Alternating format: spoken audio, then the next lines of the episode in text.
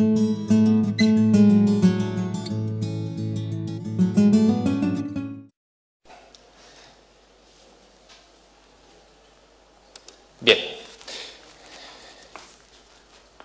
Estamos dentro de la lección de la unidad 4, en la cual vamos a examinar detenidamente la crisis del positivismo jurídico.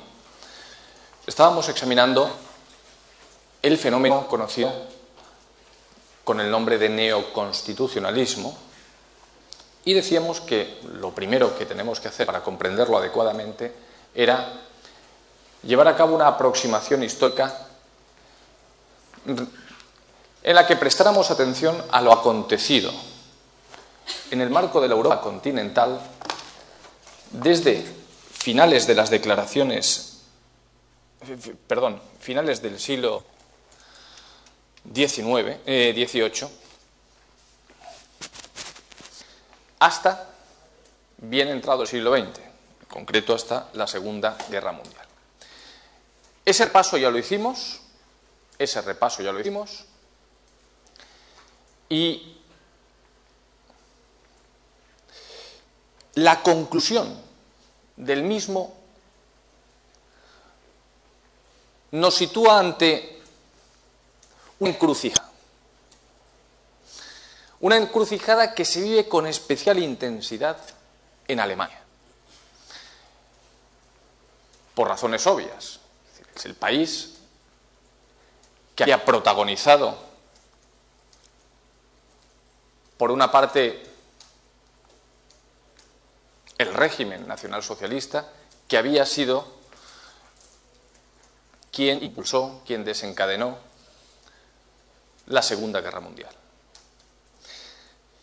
Y una vez concluida la Segunda Guerra Mundial, los horrores visibles del nazismo pues generaron una, digamos, una reflexión honda en el pueblo alemán, una reflexión en la que, por una parte, se trataba de indagar en cuáles habían sido las causas que había llevado a esa situación. Y, al mismo tiempo, había que preguntarse cuál o sobre qué bases iba a construirse la vida colectiva a partir de entonces. Bases que inspirarían la organización política, pero también la organización jurídica de Alemania. Respecto a las causas,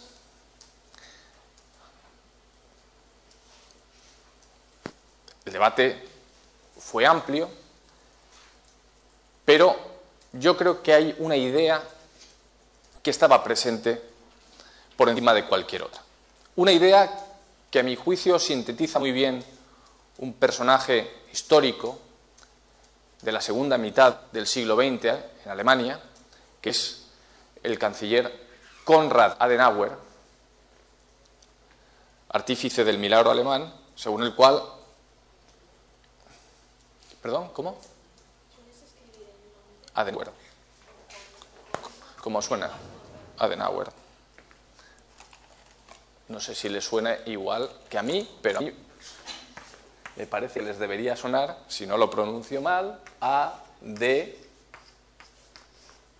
Na,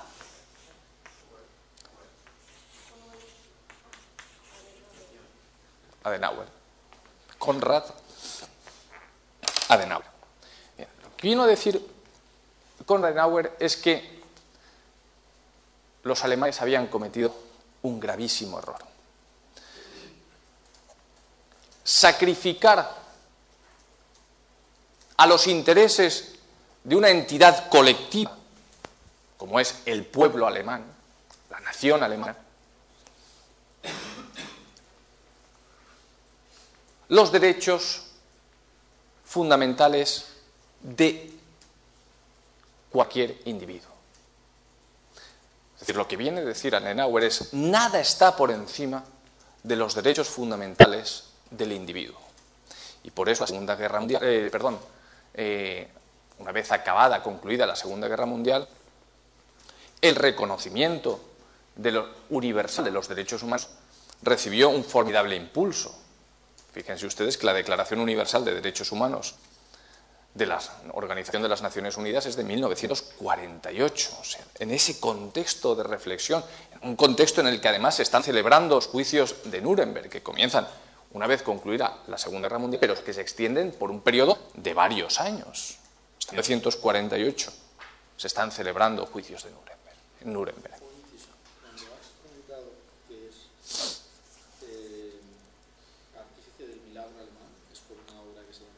No, es conocido culturalmente. El, tema del milagro económico alemán de los años 60 es lo que se conoce como milagro alemán. Por eso Konrad Adenauer fue canciller, eh, vamos, eh, canciller de Alemania durante, durante más de una década, creo recordar. Y como ustedes saben, la República Federal de Alemania experimentó en los años 60 un gran desarrollo económico y ese desarrollo económico se conoce en el marco de la creación de lo que fue el embrión de la Comunidad Económica Europea, la Comunidad eh, del Acero y del Carbón, que luego se derivó en la Comunidad Económica Europea.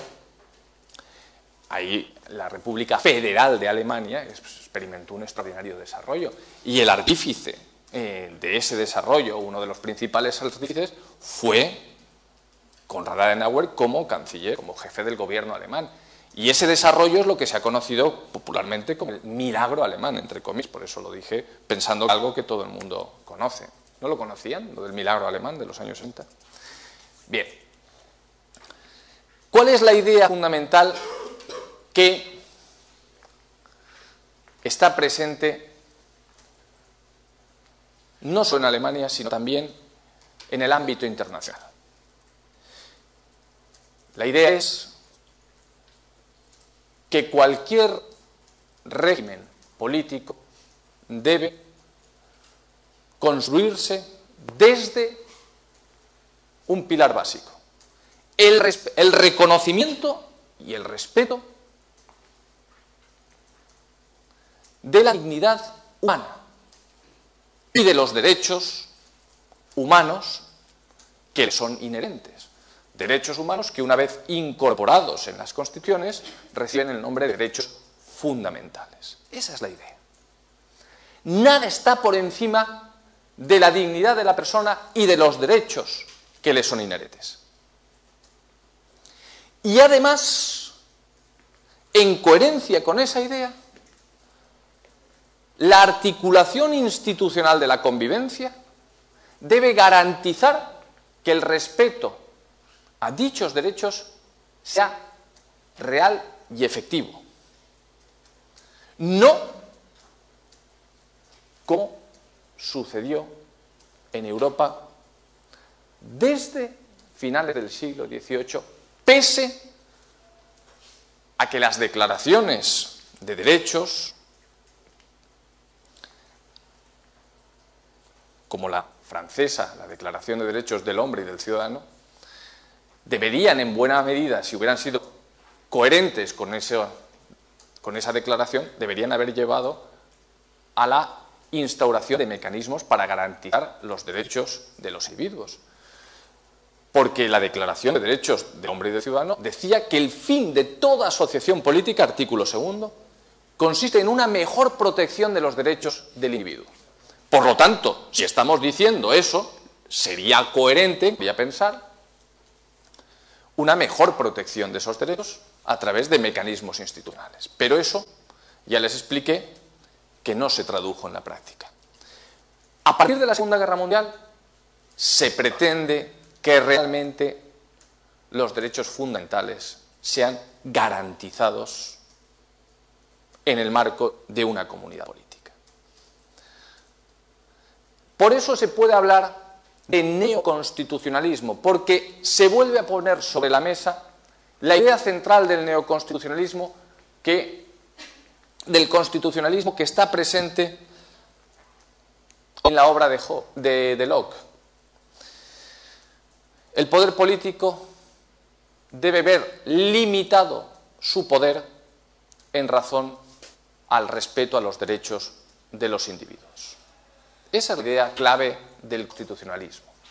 La limitación del poder en razón a los derechos del individuo. Y esa idea va a cobrar nuevo impulso a partir del siglo XIX. De, ¿Cómo estoy de mareado? A partir de la segunda mitad del siglo XX. Y en primer lugar, o como referencia, como referencia, la Constitución alemana de 1949, conocida popularmente como Ley Fundamental de Bonn. En esa Constitución se proclama en su artículo primero que la dignidad humana es la base de cualquier comunidad política, ya no solo de Alemania. Los alemanes hacen una proclamación que va más allá de sus fronteras. Sostienen que cualquier comunidad política, no solo Alemania, debe sostenerse desde el respeto a la dignidad humana y desde el respeto a los derechos humanos que son catalogados en dicha Constitución, entre otras cosas, como inalienables. Inalienables. Bien. Pues es el momento de examinar con detenimiento el fenómeno del neoconstitucionalismo a la luz de lo que podríamos considerar sus rasgos esenciales. Y vamos a ir identificándolos y explicándolos. En primer lugar, el carácter normativo que adquiere la Constitución es, sin duda, un rasgo muy destacable. ¿Qué quiere decir carácter normativo de la Constitución? Quiere decir que la Constitución es esgrimible, esgrimible directamente ante los tribunales. Es decir, es una norma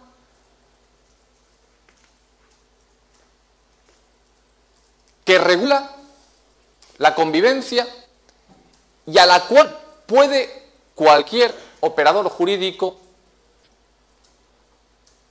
referirse para fundamentar una posición jurídica, sin necesidad de especial o ulterior desarrollo. Cualquier operador jurídico, por el carácter normativo de la Constitución, puede pretender fundamentar una pretensión jurídica refiriéndose, aludiendo, esgrimiendo la Constitución. Voy a ir explicando cada uno de los rasgos y los voy a ir ilustrando a la luz de nuestra Constitución. En este caso, el carácter normativo de la Constitución se ve claramente presente en el artículo 9.1 de la Constitución. Porque este precepto, y cuando digo los cuando cito preceptos, no los cito simplemente para ilustrar, si hago alguna pregunta en el examen referida a esta cuestión, quiero que ustedes conozcan y citen esos artículos. No voy a citar muchos, por eso es importante que los conozcan y los citen. ¿Qué establece el 9.1 de Constitución?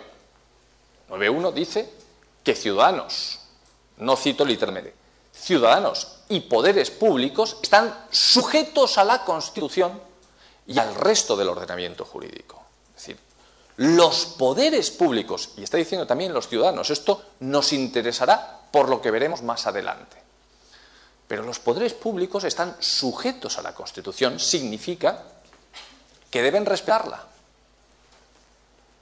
Que toda la Constitución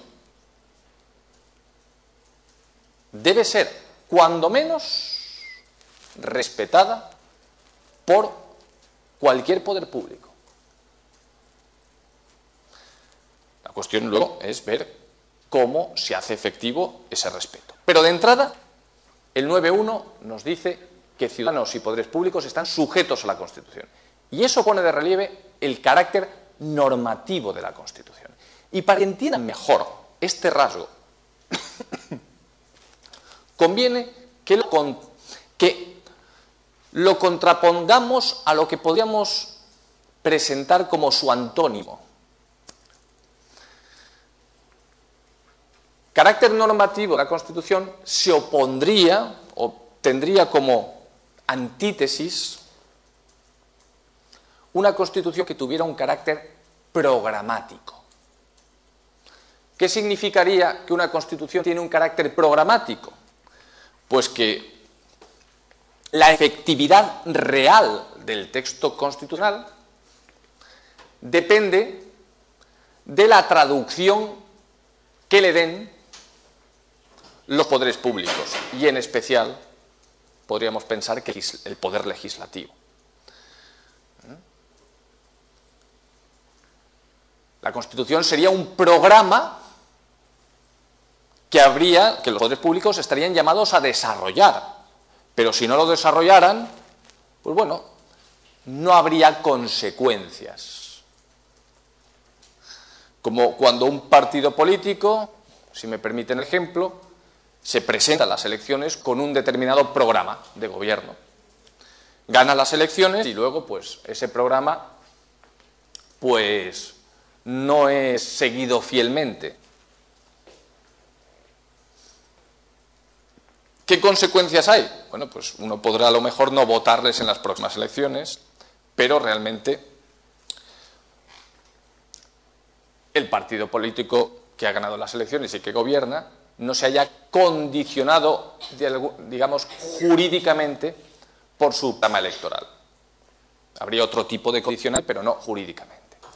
Bien, Ahora la Constitución ya no tiene carácter programático, tiene carácter normativo. Se aspira a que se cumpla y por ello cualquiera puede fundamentar una pretensión jurídica, una posición jurídica y con ello una pretensión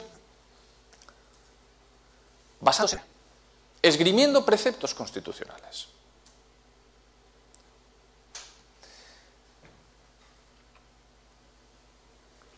Rematerialización de las constituciones. Vamos a ver. Es cierto, es cierto que las constituciones anteriores a la ley fundamental de Bonn incluían catálogos de derechos fundamentales y alguna, precisamente en Alemania, en 1919, la Constitución de Weimar, incluía un extenso catálogo de derechos sociales. En ese sentido, las constituciones tenían un contenido material, es decir, reconocían derechos fundamentales, pero podríamos decir que a partir de la Segunda Guerra Mundial las constituciones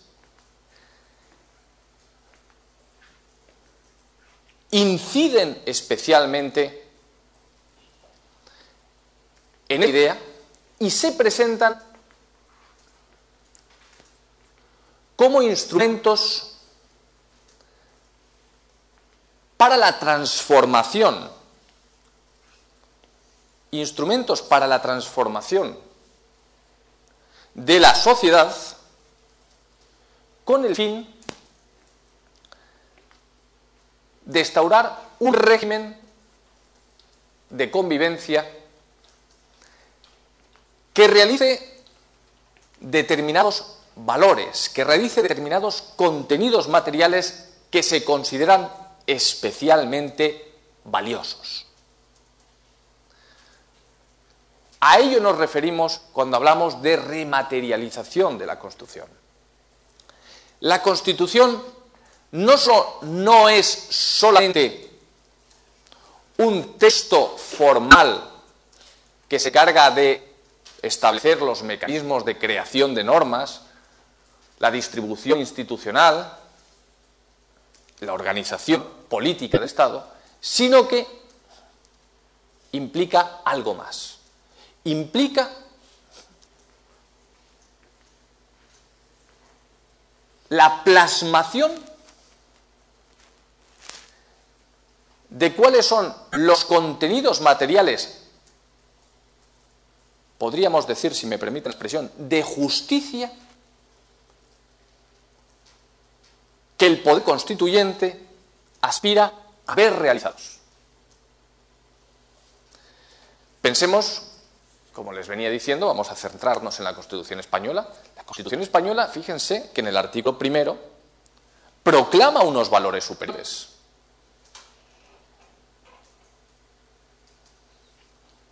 España se constituye en un Estado social y democrático de derecho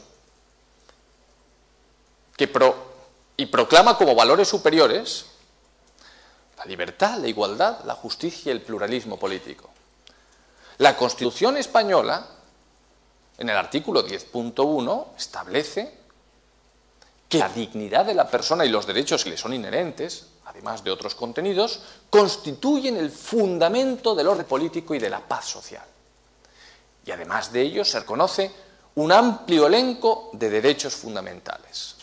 Todo ello pone de relieve que la Constitución española tiene un contenido material que además se aspira a ver realizado, como vamos a ver además en los siguientes rasgos, porque todos los rasgos, como vamos a ver, están relacionados entre sí. Se aspira a ver realizados en la vida social. Y fíjense que esta idea de la rematerialización de las cuestiones incluso se ha traducido en una expresión que tiene su origen en Alemania y que es obra del Tribunal Constitucional Federal alemán, pero que también se ha expandido y ha sido recibida no sin polémica, tampoco se lo oculto, por España. El Tribunal Constitucional alemán, en una sentencia de 1958, conocida como la sentencia o el caso Lüth, se escribe así,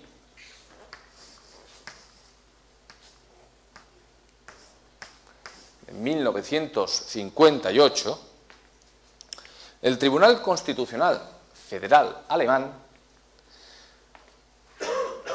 sostuvo en esa sentencia que la Constitución encarna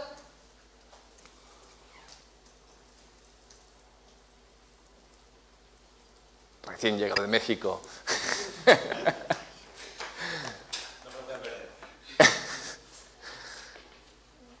encarna un orden, atención a la expresión, un orden objetivo de valores.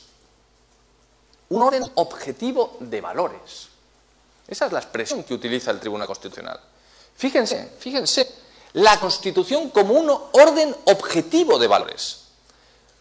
Al margen de que esta expresión abre las puertas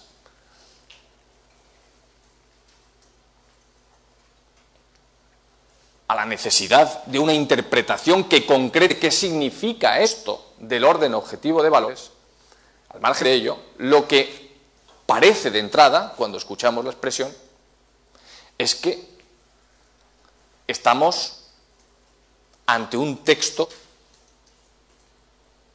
que, como les decía, aspira a mucho más que a organizar el funcionamiento de las instituciones regular la elaboración de normas, regular las competencias de los distintos poderes del Estado o distintos entes autónomos que se puedan, que estén plasmados en esa, en esa Constitución. Aspira a algo más. Por eso hablamos de rematerialización. Las cuestiones de contenido, de justicia, ya no son obviadas, sino que son o cobran protagonismo nada menos que en la norma fundamental del Estado. Las cuestiones de contenido no son dejadas en un segundo plano, al albur de lo que pueda decidir el legislador de turno, sino que son plasmadas en la norma fundamental y además con referencia a ello se habla de la Constitución como un orden objetivo de valores. Objetivo. ¿Se acuerdan ustedes cuando, hago un inciso, cuando veíamos el positivismo jurídico y señalábamos que el concepto de derecho de positivismo jurídico pretendía construir el concepto de derecho evitando incluir en él la dimensión axiológica y o valorativa, ¿se acuerdan de eso? Lo decíamos porque con esa dimensión, en la medida en que parece difícil reflexionar objetivamente sobre cuestiones de contenido, es difícil hacer ciencia. ¿Se acuerdan? Y ahora estamos hablando de la Constitución como un orden objetivo de valores. Insisto, sentencia Lüth de 1958 del Tribunal Constitucional Federal Alemán. Y les he dicho, esa idea también es importada, entre comillas, por nuestro propio Tribunal Constitucional. Concretamente, hay una alusión a la Constitución como un orden objetivo de valores en la sentencia 53 barra 1985. Una sentencia muy conocida, muy famosa, porque es la sentencia sobre el aborto. No sé si les, resulta familiar ese número, la 53 de 1985. El Tribunal Constitucional hizo alusión a la Constitución como un orden de valores. Pero también les he dicho, les he apuntado, que esa alusión fue polémica. Y de hecho hubo varios votos particulares en los cuales, entre otras cosas, se criticó esta expresión. Y con posterioridad a esta sentencia ha sido una fórmula que cada vez es más difícil encontrar. En alguna otra sentencia la he visto, pero no se ha generalizado. De todas formas, al margen de la suerte de esta expresión, de la suerte que haya podido correr esta expresión, la idea el rasgo de la rematerialización de las constituciones está fuera de toda duda. Por la presencia de valores superiores, de principios, de derechos fundamentales que pretenden, que aspiran a tener presencia en la vida social. Fuerza vinculante de los derechos fundamentales. Atención a este rasgo porque es fácil equivocarse cuando se les pregunta en un examen. Uno cree, pero si ha respondido, en realidad la respuesta es incorrecta. Ustedes han hecho muy bien de venir hoy a clase porque estoy seguro de que no cometerán ese error.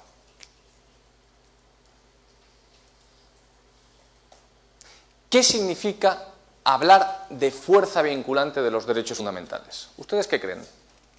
¿Qué significa esto? Aventúrense. Ismael.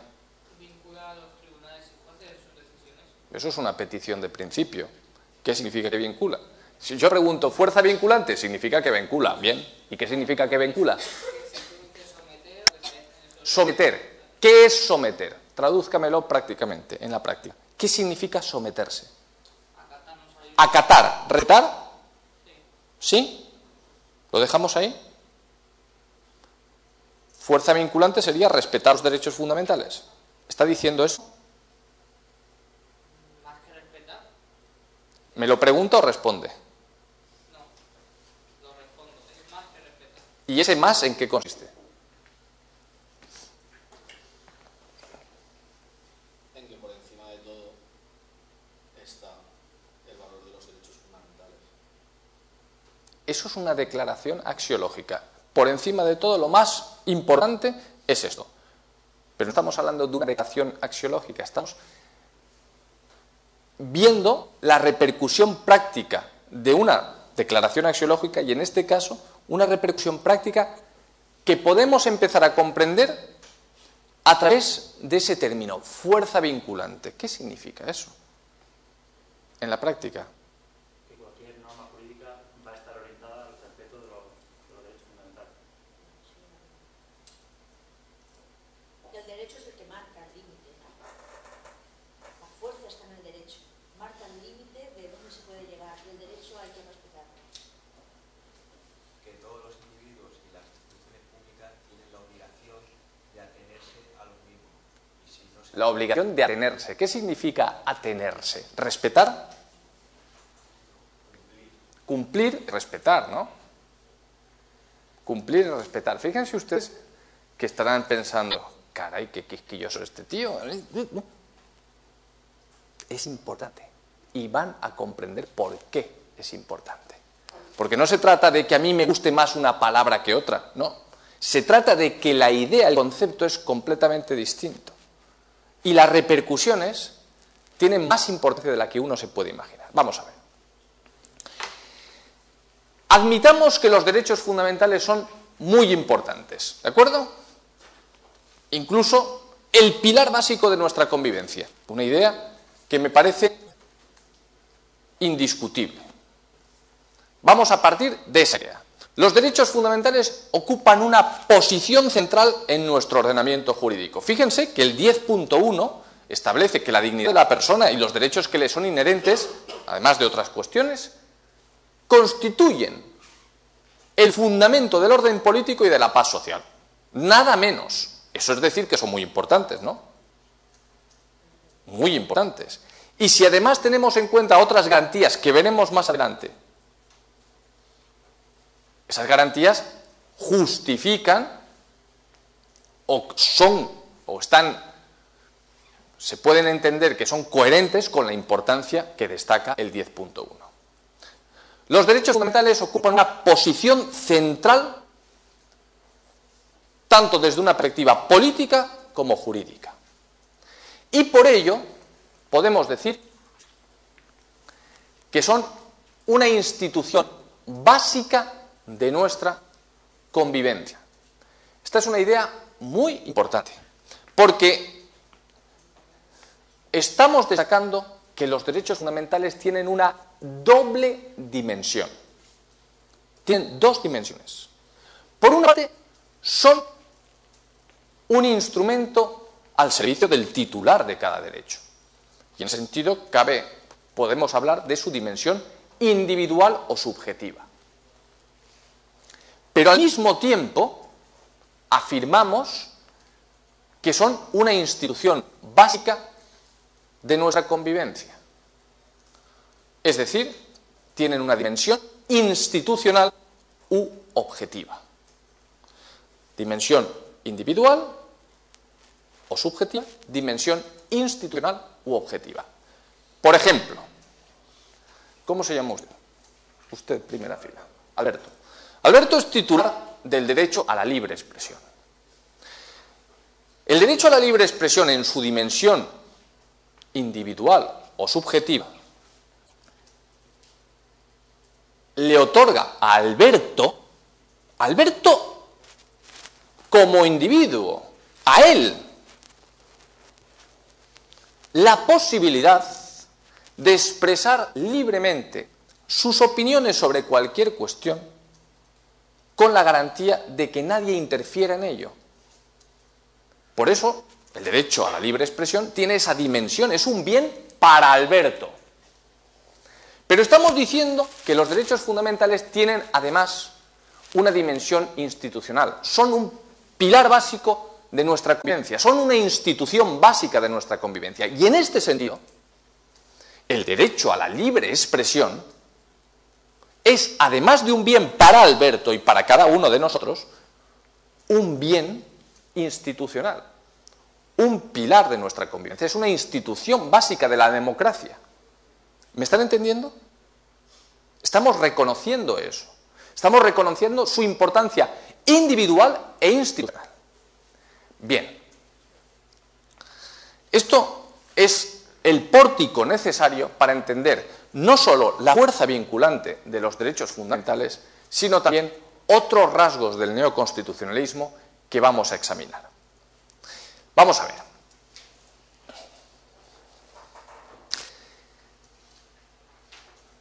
La Constitución, esto sería un punto y aparte.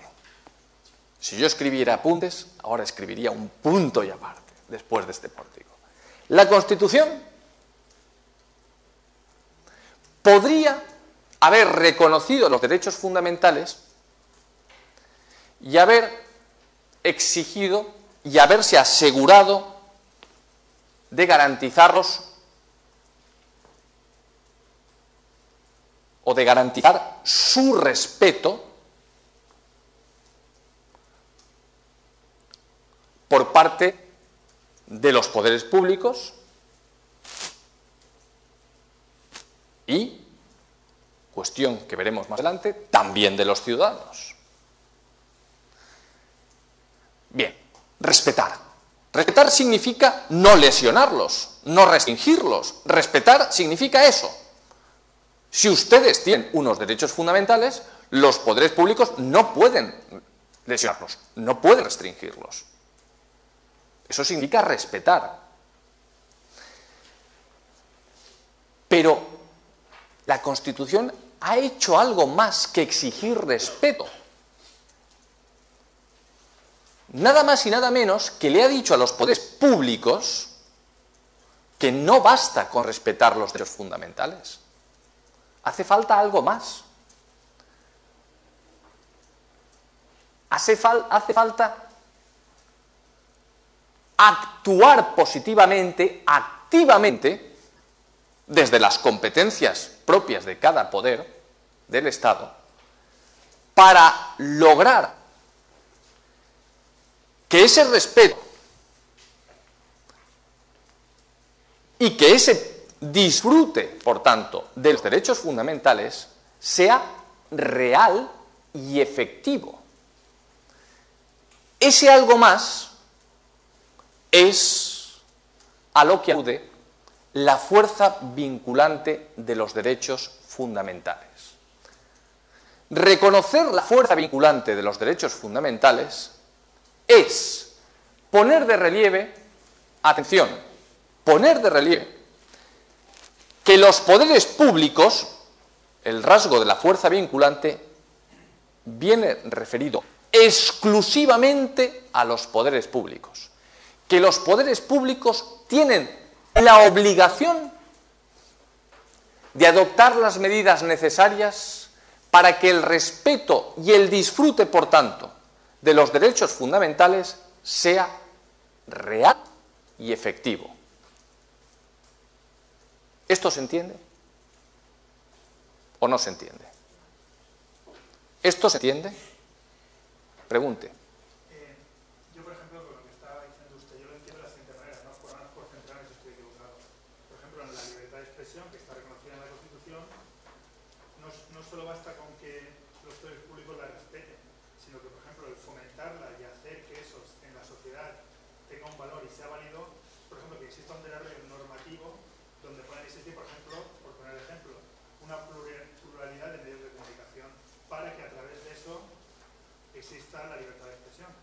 Sí, o por ejemplo, hay que bastantes maneras de hacer real, de hacer, esa es una posibilidad.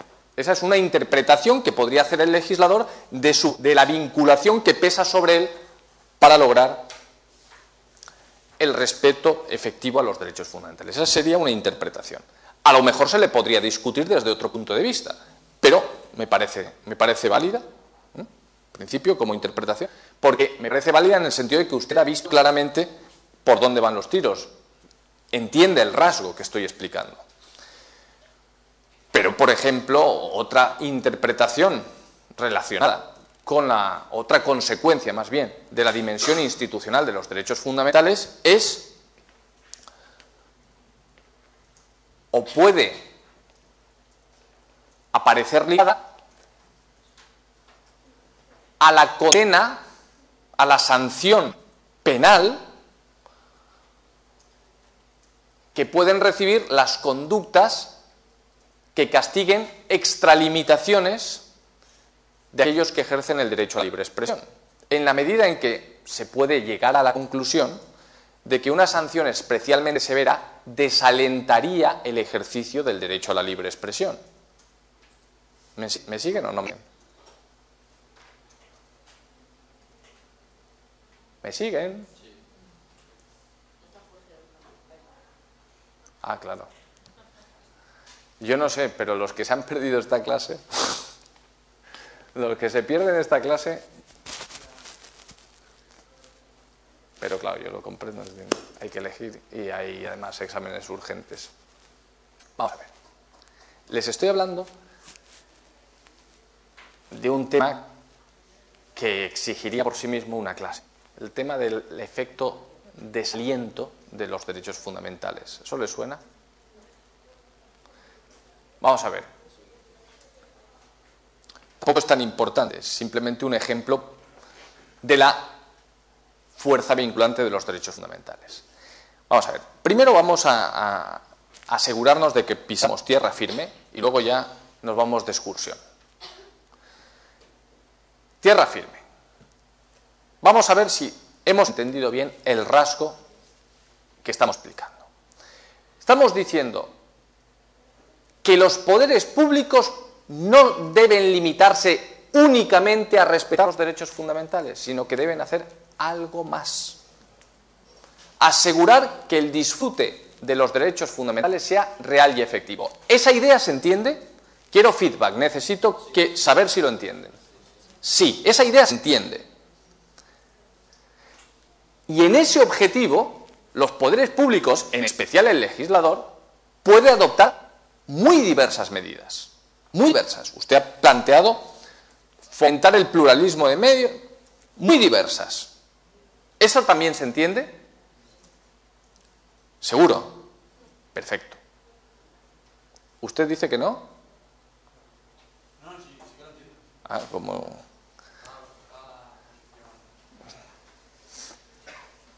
¿Eso se entiende? Bien.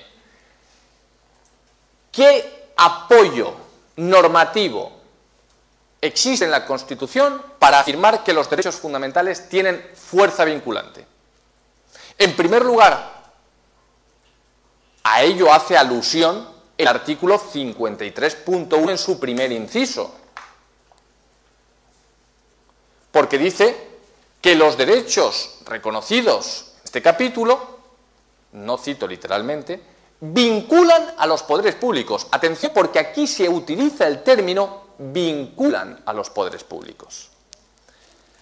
Si recuerdan, cuando hemos citado el 9.1 al referirnos al carácter normativo de la Constitución, el término que se emplea en el 9.1 es sujetos.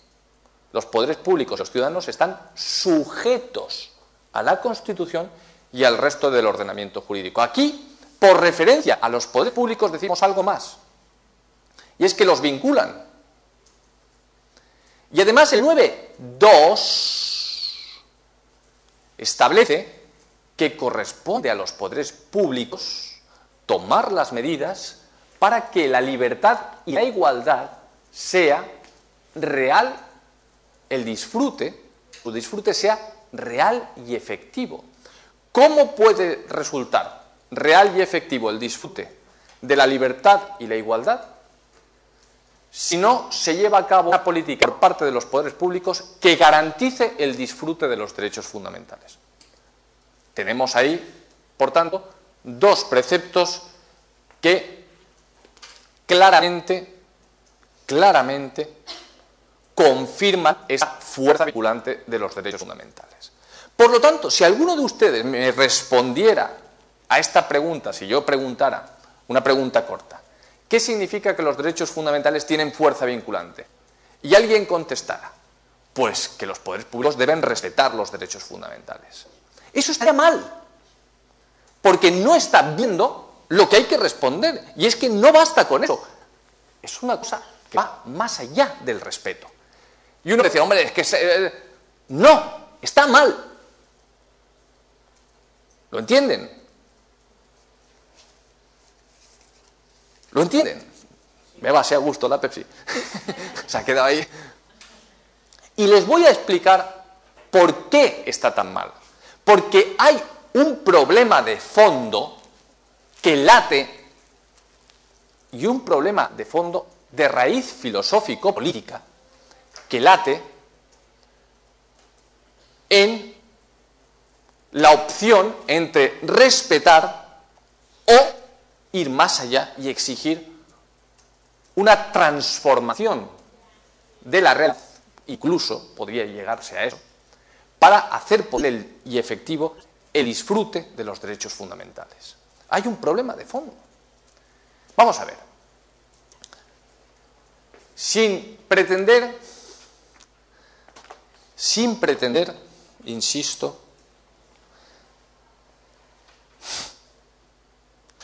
que responda el que quiera. Que responda el que quiera. ¿Alguno de ustedes se considera liberal?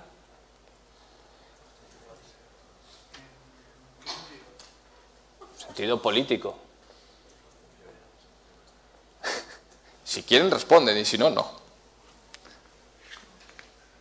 No quieren responder o no se, no se sienten liberal eh, o, o ninguno se considera a sí mismo liberal. O no se lo han planteado. ¿Hay alguien que no se lo haya planteado? Usted no se lo ha planteado y lo reconoce abiertamente. Muy bien, Ismael. No se ha planteado si es liberal o no lo es. Y si yo les preguntara, ¿qué creen ustedes que piensa? Esta pregunta tiene mucho truco, porque pretender sintetizar, que hoy en día yo creo que gente de muy diverso espectro ideológico no tendría inconveniente en, en ponerse la etiqueta de liberal siempre y cuando luego se precise que entiende cada cual por liberal. ¿no?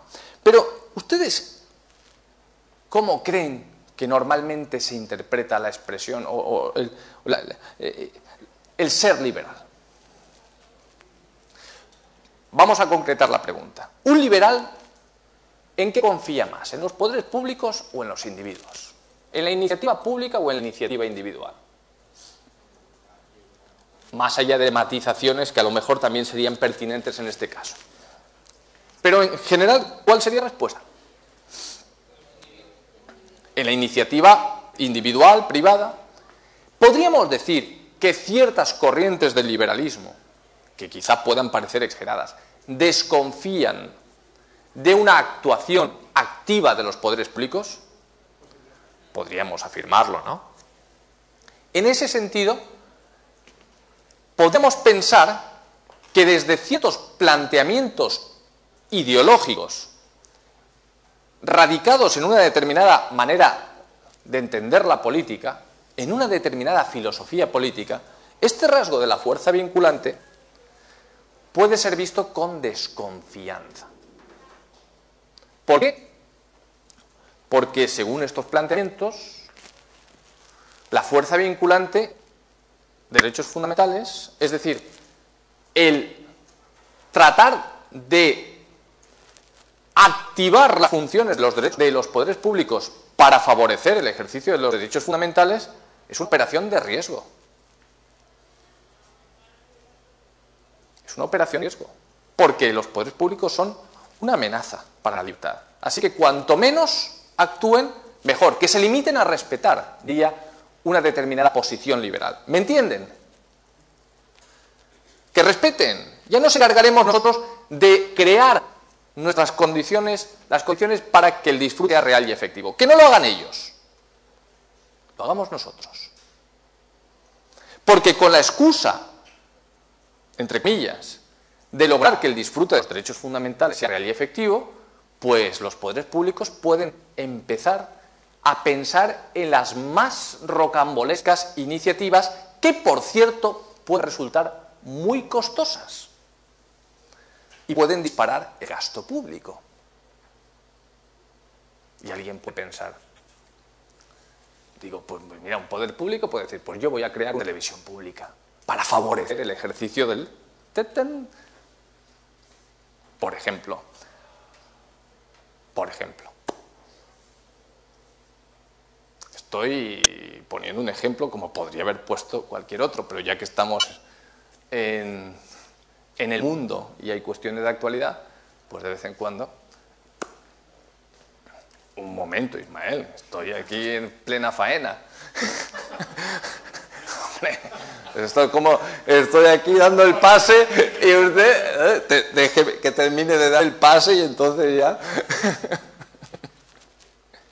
claro, aquí se plantea esas dos posiciones antagónicas. O los que dicen, no, no, no, no, no.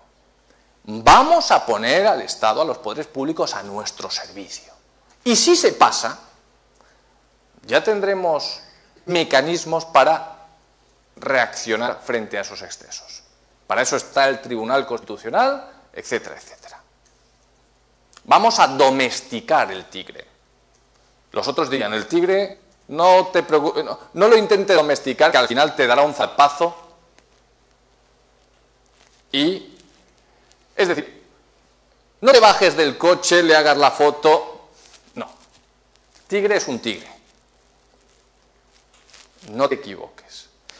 Y además te diría, bien, tú puedes tratar de controlar determinadas iniciativas a través del Tribunal Constitucional, pero hay una que no puedes controlar y es el gasto. Y un- unas estructuras de poder público excesivamente amplias, en última instancia, van a condicionar negativamente el ejercicio de la libertad. Por lo tanto, con esto ¿qué quiero decir, simplemente pongo sobre el tapete este debate. Y con esto les quiero decir que no es lo mismo responder a este rasgo diciendo que los poderes públicos tienen la obligación de respetar o que tienen la obligación de hacer algo más, que es contribuir a que el respeto y el disfrute de los derechos fundamentales sea real y efectivo. Fíjense que eso puede traducirse en medidas de carácter prestacional, sobre todo en una sociedad multicultural. Puede que determinados colectivos religiosos exijan un tratamiento conforme a sus convicciones religiosas y ese tratamiento a lo mejor implique un mayor gasto. ¿Me siguen? ¿Comprenden ahora por qué no es lo mismo decir respetar que algo más? Y ahora que ya hemos dado el pase, usted pregunte. Eh, sí, pero decías que si no entendíamos esta doble dimensión, incurriríamos en este problema. Pero yo creo que es al revés. Si no nos damos cuenta de que hay una doble dimensión, no nos daríamos cuenta de este problema de la consideración liberal. y- Claro, si no, si no tenemos presente la doble dimensión, no podríamos comprender la fuerza vinculante. Porque ¿por qué van los poderes públicos a asumir esa faceta activa si los derechos fundamentales fueran única y exclusivamente bienes individuales? Si deben fomentarlos es porque no solo son bienes individuales, sino al mismo tiempo bienes colectivos. ¿Qué quiere decir esto? Y me alegra usted que me, alegra que haya formulado esta pregunta. Como diría Felipe González, ¿no? Me alegra que me haga usted esta pregunta.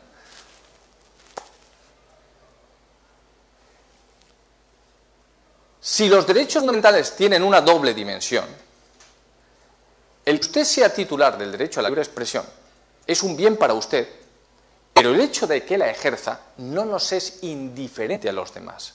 Es algo bueno para todos, que usted y cualquier otro puedan expresarse libremente. ¿Me siguen ahora? ¿Lo entienden?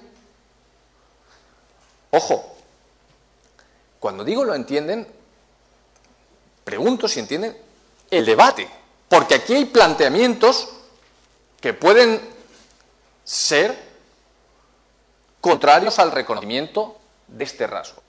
Pero este rasgo es característico del neoconstitucionalismo. Esto es lo que quiero que ustedes comprendan. Pero estoy planteando la cuestión dejando abierta la puerta al debate. Y ustedes, si quieren, si les apetece, reflexionan sobre la cuestión, indagan y pueden a lo mejor llegar a una conclusión contraria o favorable a esta fuerza vinculante. ¿Me siguen? ¿Sí? ¿Sí? ¿Sí?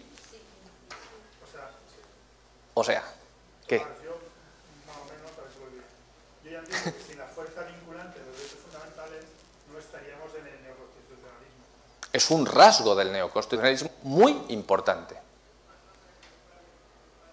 Yo no me atrevería a afirmar, no es que no me atrevería, es que prefiero no entrar en un debate respecto a qué rasgos son esenciales y qué rasgos no son esenciales. A mi juicio, todos estos rasgos son coherentes entre sí. Son coherentes. Es decir, me parece que no sería lógico proclamar el canormativo de la Constitución y su rema- rematerialización, que consiste, entre otras cosas, en destacar el papel fundamental de los derechos fundamentales y al mismo tiempo no afirmar la fuerza vinculante de los derechos fundamentales con relación a los poderes públicos. No me parecería coherente. ¿Me sigue? Claro, no. Claro, una cosa lleva a la otra, efectivamente. Yo soy de su opinión. ¿Está todo claro? ¿Sí?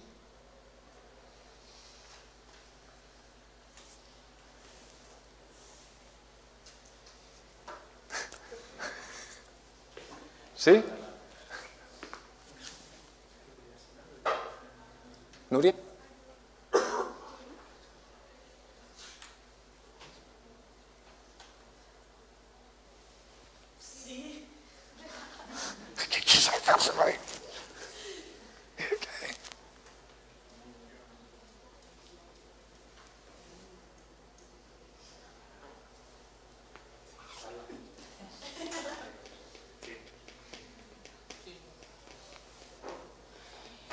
Descansen 10 minutos.